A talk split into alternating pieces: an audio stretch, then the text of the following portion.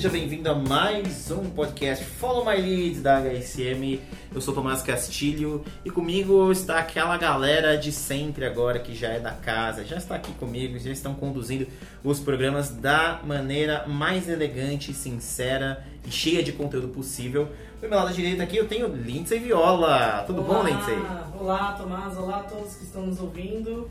É isso aí. Do meu lado esquerdo aqui eu tenho Natália Fazenda. Olá, gente. Voltei. Muito Oh. feliz, muito feliz de estar de volta aqui. Opa, que bom. Enquanto você estiver aqui, né, na nossa folha salarial, essa, vai ser, essa vai ser uma das suas funções, Natália Espero que por um bom tempinho aí. né? Opa, a estamos gente aí. sempre espera. né? Não A gente é? sempre espera, então vamos fazer de tudo para que isso aconteça. Então vamos fazer mais um programa super legal para que isso aconteça. Né? Hoje a gente tem um assunto interessante, as pessoas podem até olhar o título que vocês viram aí na vitrine, podem achar que, caramba, a gente está em 2018 e está falando deste assunto. Mas antes de entrarmos na nossa pauta principal, Vale lembrar que estamos gravando isso após, esse programa após a HSM Expo 2018 e nós estivemos lá é, a trabalho, né? Mas deu pra gente conseguir ver bastante coisa super interessante. Queria saber de você inicialmente, Lindsay Viola, o que, que você destaca na HSM Expo 2018 do que você viu? Sem dúvida a palestra do cofundador da Pixar. Eu sou super fã dos filmes da Pixar. E a hora que. Antes mesmo dele falar, a hora que ele entrou no palco, eu já fiquei, meu Deus. Nervosa. E ele, meu, muito bom, adorei a palestra. Realmente, ele falou coisas que eu já sabia, mas eu precisava ter certeza. Como, por exemplo, que a Pixar não faz filmes para crianças.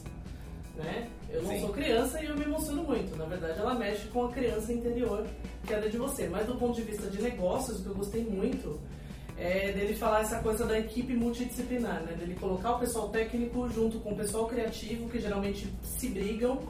E não, gente, vocês vão ter que se conversar, porque é disso que vai sair a maior produtividade nossa. E essa receita tem dado muito certo nos estúdios da Walt Disney. Então, eu gostei demais assim da palestra, realmente. Não é porque eu só sou fã dele, realmente a palestra foi muito boa. Pra- Teve vários assim pontos maravilhosos, mas pra mim foi, foi a melhor palestra que- que eu Excelente. vi mesmo. A palestra do Ed Catmull aconteceu no dia 6, né, no segundo dia do evento. E foi, de fato, naquele dia, uma das mais é, elogiadas pelo tema, pelo conteúdo, enfim, foi super interessante. Você, Natália Fazenda, esteve lá os três dias, o que, que você destaca de interessante da HSM? Estive lá nos três dias intensos na cobertura do auditório principal, né? O Auditório Insights. Mas concordo com a Lindsay. Eu sou- também sou suspeito pra falar, porque sou fã. E é- foi muito. Foi muito bom, né? Ver o Ed de Catmull e saber como é que é feito, né? Toy Story. Aqueles filmes que a gente cresceu assistindo, como é que é, né? 20 anos pra fazer um Toy Story, gente, é uma vida praticamente. Verdade. E foi muito interessante, mas pra mim, assim, como eu tô, eu já estava muito inserida em todos os contextos e assuntos que seriam falados ali, né? Um que me chamou, me surpreendeu, assim, me chamou muita atenção porque eu tinha visto muito pouco e achava que a palestra dele ia por um outro caminho, mas eu achei muito interessante foi a do Joy Ito. Eu achei a palestra dele muito boa, porque tecnicamente a gente tava tudo achando que ele ia falar mais sobre é, tecnologia exponencial, uma coisa assim muito técnica, e ele conseguiu trazer esses assuntos assim pra ir falar de cultura e falar de propósito dentro das empresas e dar uma humanizada nisso. Eu achei muito interessante, foi uma das que mais me surpreenderam lá. Excelente, excelente. Também gostei dessas duas, eu consegui. Não assisti, consegui, não consegui assistir tudo por conta de agenda né, do evento. Mas eu destacaria até também o Laszlo Bock, né, ex-VP de pessoas do também. Google, que cara super simpático, trouxe um assunto também assim, transformador para as organizações. Eu acho que muitas empresas hoje levam em consideração o que, o Google fez como organização em relação às pessoas e de alguma maneira não conseguem de fato assimilar o que é a transformação de pessoas dentro da organização, né? Então, às vezes não é somente pintar uma parede de azul e colocar uns puffs que vai fazer com que você tenha um ambiente, enfim, transformado, né? Ele é muito mais intrínseco ao que você entende como time, como squads, como pessoas, né? Foi super interessante e providencial a vinda do Laszlo para ele trazer essa, essa visão. E também ele é um fã de Bruce Springsteen. Né? Então. Que conta muito a favor. Conta muito a favor. Isso foi citado na entrevista com ele. Ele até no final da entrevista agradeceu o fato de lembrarmos o fato de ele ser fã do Bruce Springsteen. Né? Então ele ficou super, super à vontade ali na HSM Expo. Muito bem, então esses foram os comentários de HSM Expo 2018. Multiplique perspectivas. Foi sem dúvida a melhor Expo de todos os tempos. É o que dizem várias pessoas que estão aqui na HSM há muito tempo. Eu estou em três expos e dessas três, de fato, foi a melhor, dentro de uma curva ascendente, o que mostra que nós vamos ter um trabalho infernal para o próximo ano de fazer um, um evento também. Mercúrio aí. Exato, um evento que esteja no mínimo. Supere, né? É, sim, que seja no mínimo, na pior das hipóteses, igual ao deste ano. Né? Sim, então, a mas altura, né? vou deixar para pensar nisso Daqui daqui uns, uns Daqui meses. uns quatro dias. Muito bem, gente. Então vamos aqui para o nosso assunto principal. Estamos em 2018, Certo, quase 2019. certo. Estamos aí num- num- numa mudança de era o Brasil, política, social. Estamos aí trazendo é, uma nova perspectiva de empresas, né? As pessoas estão começando a, a trazer assuntos de ponta, novos, transformadores. E hoje nós vamos falar de redes sociais. Muito bem. O que, que nós estamos fazendo pro ouvinte achar que a gente está fazendo alguma coisa errada? Como assim a gente fala de mídias sociais, de redes sociais, na verdade? né? o, o que- por que, Lindsay? Por que? O que, que nos motivou a trazer esse assunto? Será que ainda temos algo para falar sobre isso, Tomás? Eu gostaria Vamos muito- descobrir hoje. Eu gostaria muito de descobrir de forma orgânica, a partir do momento que a gente está começando a conversar agora. Então vamos convidar você, ouvinte, também a ter essa, é, Reflexão. essa reflexão de ainda dá para falar de redes sociais em 2018? Elas têm ainda algo novo a nos ensinar? Olha. Alguma coisa nova a apresentar? Interessante esse questionamento, nós vamos chegar às nossas conclusões aqui, mas alguns especialistas acreditam que sim. Hum. Porque nós trouxemos agora para os assinantes do HSM Book Club dois livros que tratam disso. O primeiro é o mesmo autor de Knockout, que é o Gary livro da. Exatamente, já é o livro da HSM, é, que lançou o livro Detonando, é, in English, Crushing It, né, de, foi Sim. traduzido como Detonando. E o outro livro é um livro do John Mowat, que chama Video Marketing, como usar o domínio do vídeo nos canais digitais para turbi- turbinar o marketing de produtos, marcas e, obviamente, o que nos interessa, de negócios. Interessante. Então, esses dois especialistas acreditam que sim, nós ainda temos muita coisa para falar sobre mídias sociais. E eles, especificamente nesses dois livros, falam muito da estratégia de vídeo para turbinar nossos negócios. Que é uma coisa que a gente tem visto muito e eu acho que a gente pode discutir como que está acontecendo é, nas mídias sociais, especificamente é, essa estratégia nas empresas. As empresas têm usado, de fato? Eu não estou vendo tanto isso assim e muitas empresas eu vejo que não usam. E outra coisa que eu vejo muito, que eu acho que vou aqui jogar na fogueira para a gente discutir na pauta. As empresas utilizam, apesar de estar um assunto muito já discutido amplamente, na teoria e tudo, que eu vejo muito as empresas usando a mesma estratégia para todas as mídias. né? Isso é um erro assim que a gente vê acontecer e eu vou chamar de erro porque não dá para você atingir da mesma forma o cara que está no Facebook, no Instagram, no LinkedIn para falar né, de poucas mídias. A- a gente realmente tenta atingir da mesma forma, mas você A linguagem é diferente. a linguagem é diferente, por mais que eu seja eu mesma vendo no Facebook, vendo Instagram, porque quando eu tô em cada mídia, eu tô procurando coisas diferentes. Sim. Então não dá pra simplesmente eu copiar o post de um e fazer a mesma estratégia em todos. Então eu queria jogar na fogueira aí pra gente começar e saber o que, que vocês pensam disso. Sim, você quer começar, Natália, Fazenda? Acho que Posso você tem, mais, começar? você tem mais A propriedade do que menina eu. das mídias sociais. Eu acho que de nós Convidamos aqui. a pessoa É. certa pra falar É, eu, acho que, eu acho que de nós aqui você talvez tenha mais propriedade. Eu também acho. Então, é, duas coisas pra falar que já tem se falado, acho que há uns dois anos, já tem se falado que o futuro da internet é vídeo. É, a internet começou, assim, lá atrás, muito teve o boom do blog, né? Todo Uhum. mundo tinha blog, era tudo muito escrito. Mas o YouTube trouxe essa nova plataforma de conteúdo, onde já é utilizada por muita gente, já tornou muita gente famosa, né? Os Sim. grandes youtubers são os famosos de hoje em dia, né? Que tem mais representatividade e tudo mais. Mas ainda muitas marcas ainda realmente não sabem como usar isso a favor do produto, a favor da marca, a favor da empresa. Eu acredito que é legal, você- toda marca tem que investir nisso, porque se você não investir nisso, uma hora vai estar todo mundo nesse meio com vídeos e conteúdos interessantes e você não vai estar nesse meio e você vai ficar para trás na concorrência. É, mas precisa ser um conteúdo que gere valor, assim, sabe?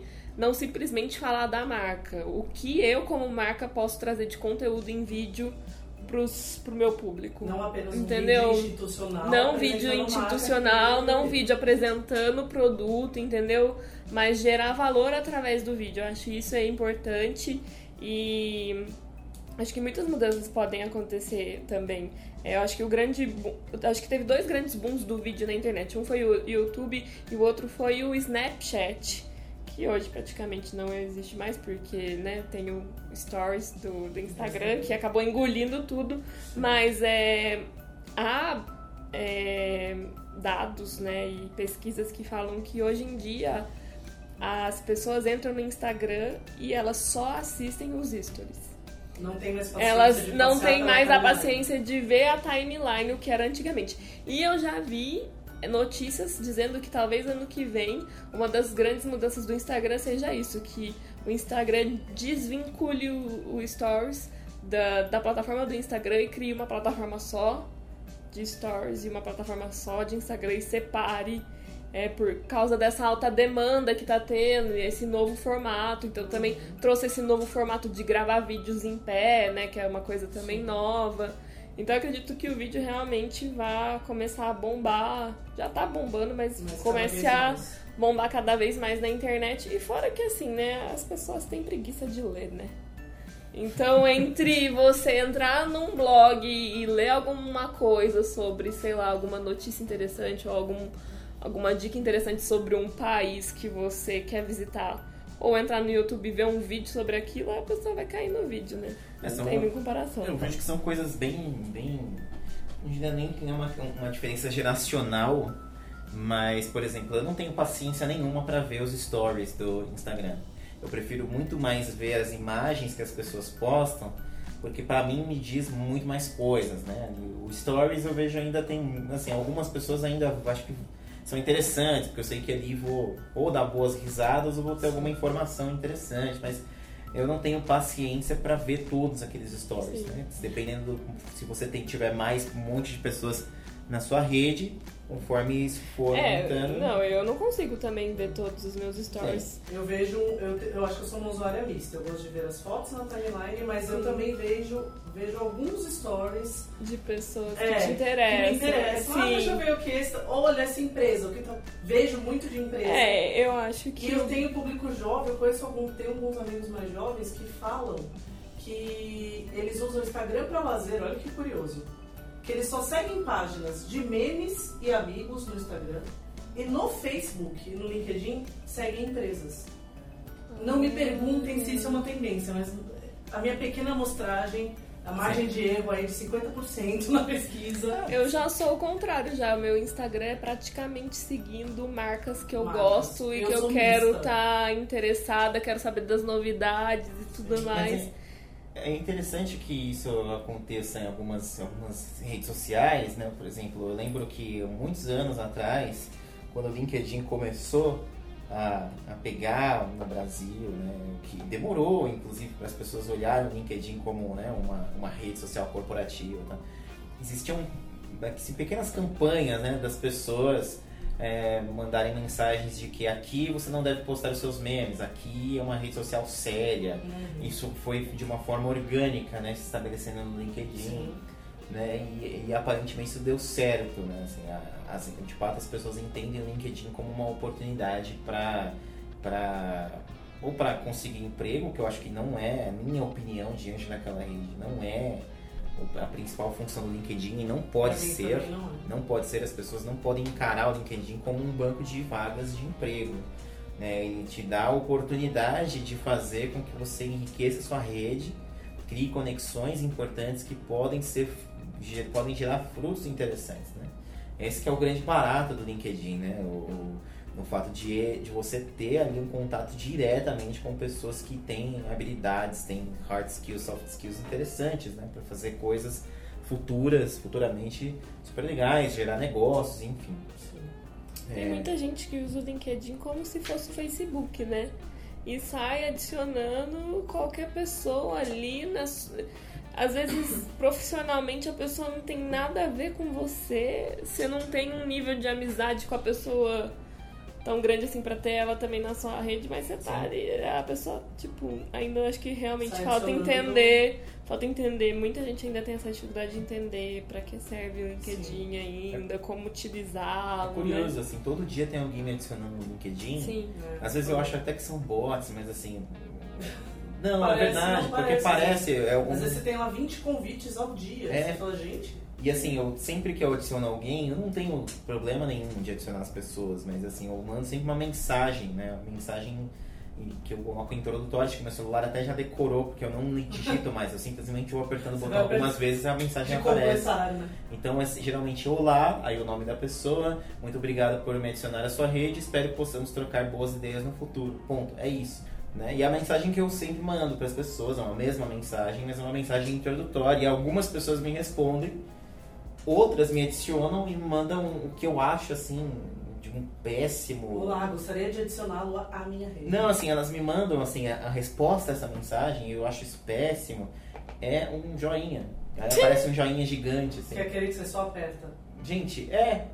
Custa, assim, isso isso é uma coisa, assim, mostra-se um pouco do que, de fato, como você se comporta na rede, né? Custa você responder uma mensagem, né? Olá, muito obrigado, te adicionei por isso, isso e isso, Sim. ponto. Assim. E isso é muito comum, esse comportamento em diversas redes, em diversas situações. Eu acho Sim. que essa é uma dica que as empresas têm que, quem não está né, fazendo assim ainda, eu, eu falaria para fazer. Tente trocar uma mensagem um pouco mais pessoal no sentido de Sabe, eu estou realmente falando com você, como rede social da empresa X, e não, isso não é uma mensagem automática, né? Eu realmente estou fazendo uma coisa mais personalizada. Isso é bem importante, não só como pessoa, mas como quando as empresas também vão à frente das redes sociais. É só você se colocar no lugar, né, gente? Se você é um usuário de um produto ou um serviço e vê uma mensagem automática, vale mais ou se a pessoa realmente né, tentar entender seu comentário, seu elogio, sua sugestão, seja o que for né, de uma forma personalizada e te tratar realmente como único. Né? Exato. É uma coisa bem básica, mas que você ainda vê não acontecendo. Né? E tem, tem um ponto ruim disso aí também, que pra, com você não deve acontecer, mas comigo e com as amigas minhas também já aconteceu, que é você, mulher, em rede social, até no LinkedIn tem homem que te adiciona querendo sair com você, flertar. flertar ah, e daí você fala. aconteceu comigo. LinkedIn não é lugar pra isso. Eu não tô aqui pra flertar. Não, teve até um isso caso. daqui não é um Tinder. É, teve até um caso que. Tem rede social, Tem rede social específica pra isso. Teve até um caso de uma, uma executiva que, ah, é, enfim, um, um, um, homem adicionou, isso foi nos Estados Unidos, se não me engano. Um homem adicionou e elogiou a foto dela, falou que ela estava muito bonita na foto. E ela fez uma denúncia imediata ali, né? Até, de fato, o comentário foi printado, né? E ela é, imediatamente né, repudiou aquilo, fez um comentário justamente levando em conta o fato do LinkedIn não ter, não ser o lugar para esse tipo. Na verdade, eu acho que nem existe lugar para um tipo de atitude como essa, mas ainda mais um LinkedIn que você vai adicionar pessoas por uma questão profissional. Uhum. Enfim, é, eu só posso imaginar que essas coisas de fato aconteçam, infelizmente, né?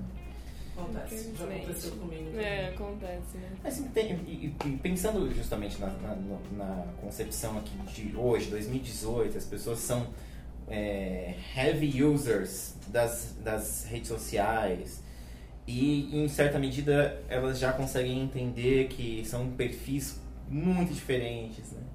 No LinkedIn, do Instagram, do Facebook, enfim.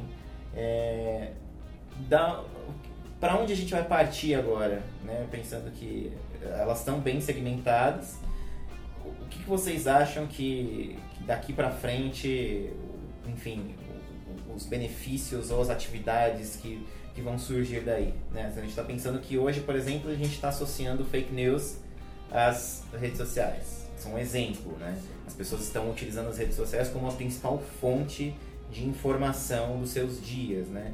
É, existem dados que países como a Nigéria acredita, a população da Nigéria acredita, 60% da população acredita que o Facebook é a internet.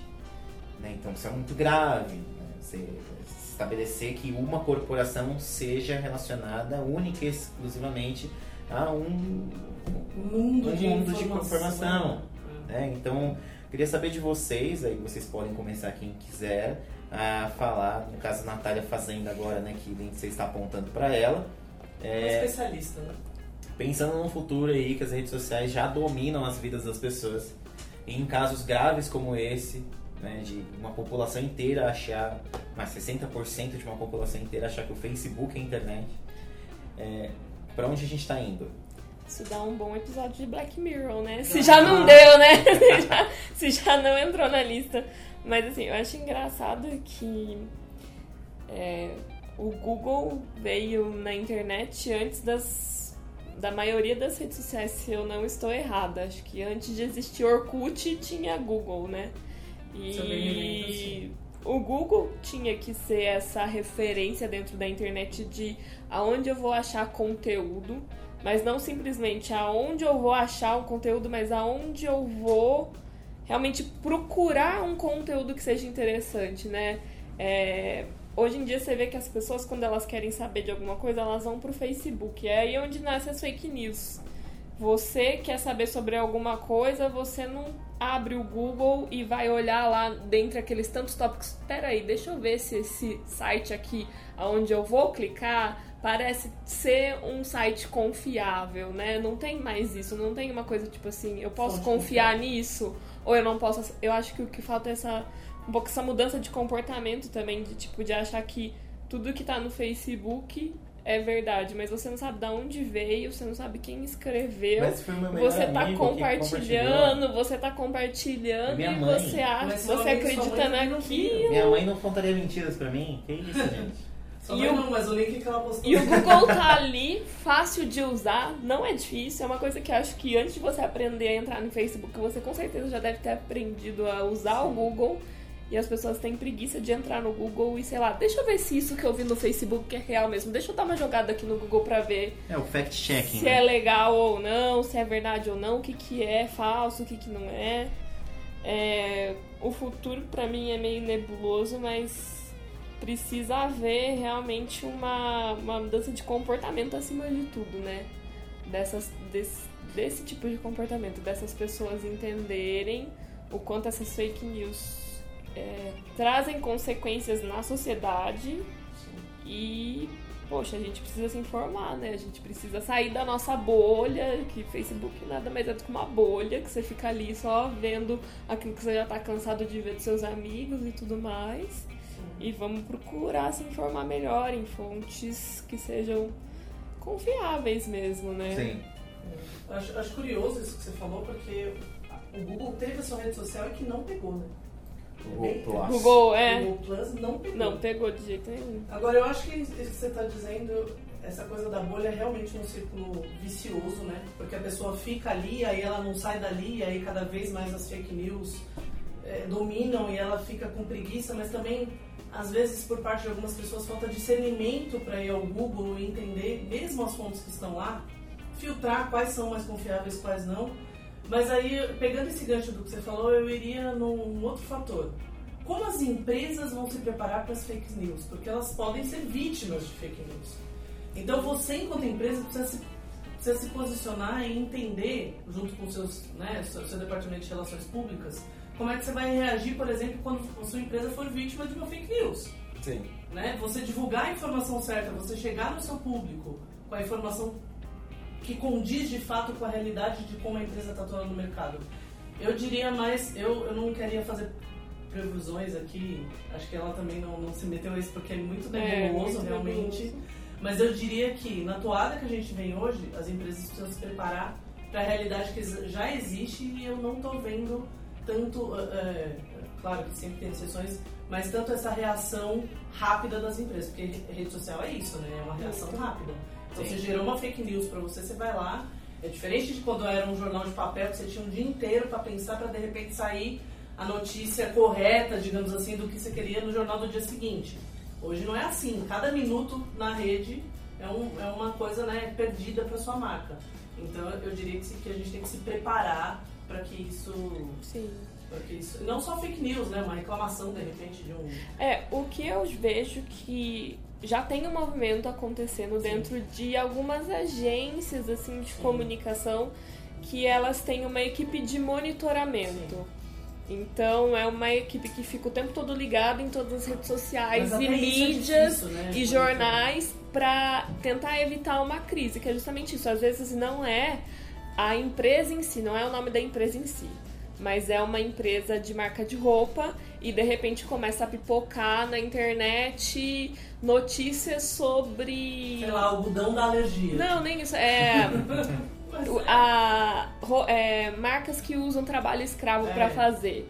Isso mancha a, a imagem de muitas marcas. Então, assim, você tendo uma equipe monitorando, você já se antecipa para criar, por exemplo, uma ação ou uma carta ou um e-mail, sei lá, não sei o quê, para quando o negócio estiver estourando, ó, mas espera aí, a minha empresa ó, tá tudo aqui, a gente faz tudo certinho, não sei o quê, para não para não cair no meio dessa história toda, né? Sim. Eu acho que isso é uma coisa que tá, é um movimento que está começando agora, justamente as empresas estão entendendo o quanto isso é importante, mas acho que no futuro vai ser uma área que vai ser essencial em qualquer Sim. empresa, justamente para evitar essas crises, né?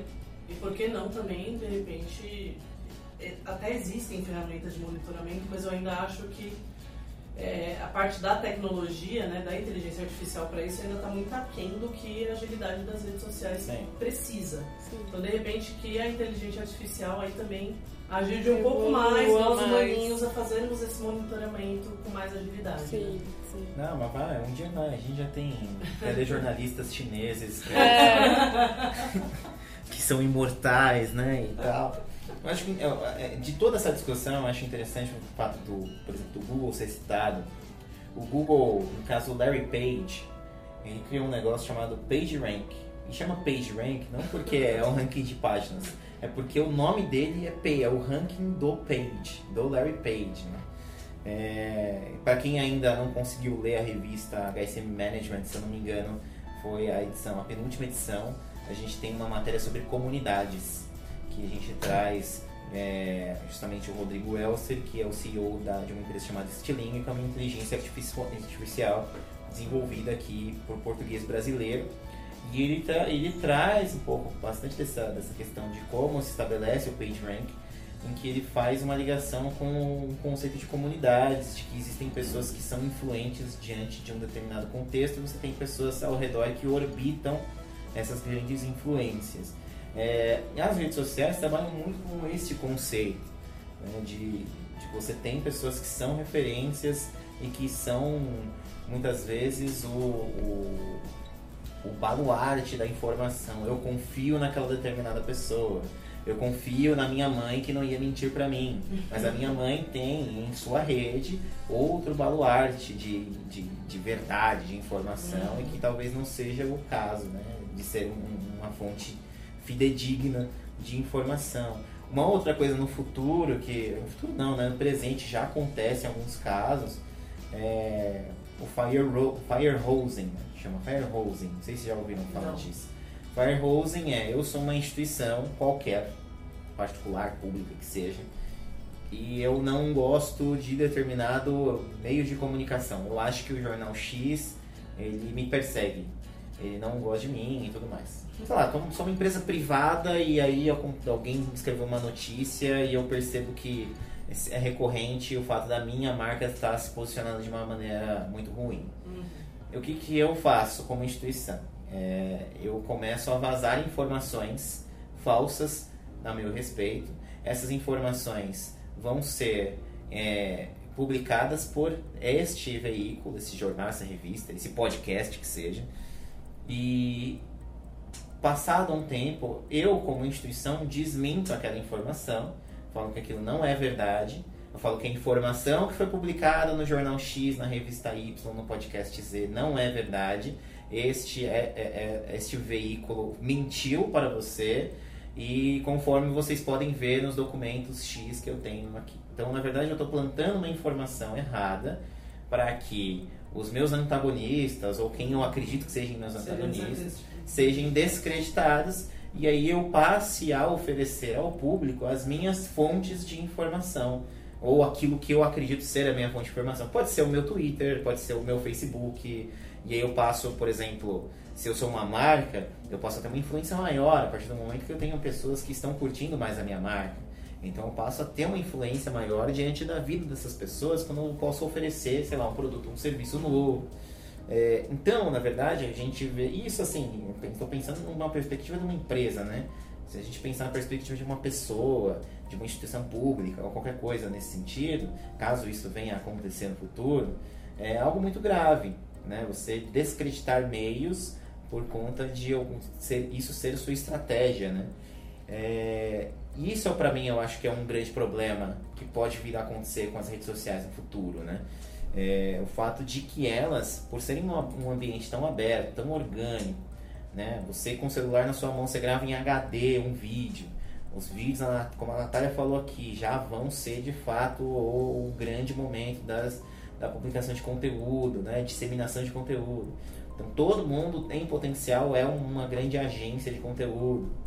Né? E aí você está explorando isso numa rede tão grande, levando para milhões de pessoas e aí você passa a pensar de fato na questão da exponencialidade, né? Porque de fato, assim, eu tenho hoje, a gente tem hoje youtubers que têm uma audiência maior do que o horário nobre da TV, né? E assim, o horário nobre da TV vende as principais marcas né, das principais empresas, ou pelo menos as empresas mais ricas e mais proeminentes na, na mente do, do brasileiro, enfim, da pessoa que está assistindo TV no Brasil. E você tem essa competição, um cara num quarto, entendeu? Com uma câmera que nem é a melhor das câmeras é, e que não tem a melhor das estruturas. E é ok, as pessoas estão. A gente está neste cenário, né? um cenário de grande fragilidade. Né? Mas um cenário maravilhoso, no sentido de que ele pode te dar uma perspectiva muito grande de coisas interessantes para acontecer. Né? Sim, o, o, espectador agora é autor do que ele quer realmente. Exatamente. O que ele faz com o tempo dele. É diferente. Exatamente.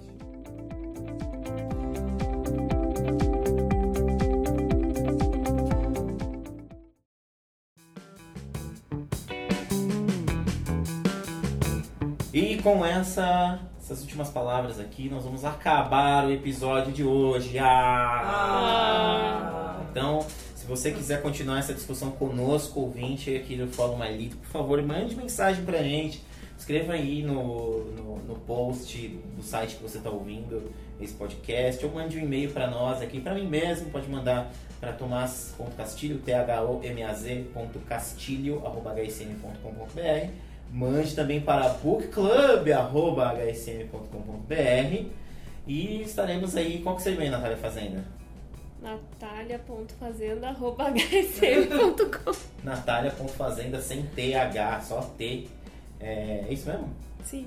É, fazenda.hsm.com.br E siga a HSM nas redes sociais. HSM no Facebook, HSM no LinkedIn e no Instagram a gente é HSMBR Oficial. Muito bem, gente. Ficamos aqui com mais um episódio do nosso podcast. Muito obrigado por você que escutou até aqui. Muito obrigado por você que está nos divulgando, que está nos respondendo, mandando suas mensagens, acompanhando os nossos conteúdos, que está além dos livros que o Book Club está trazendo. Se você ainda não conhece o Book Club, por favor, a porra atrás aqui, gente. Como é que a gente faz para as pessoas conhecerem o Book Club, Lindsay? Me escreva, eu vou dar todas as informações possíveis e imagináveis. Então escreva aí para bookclub.hsm.com.br. Gente, ficamos por aqui. Um grande beijo para vocês e até mais. Até mais, tchau, tchau. Tchau.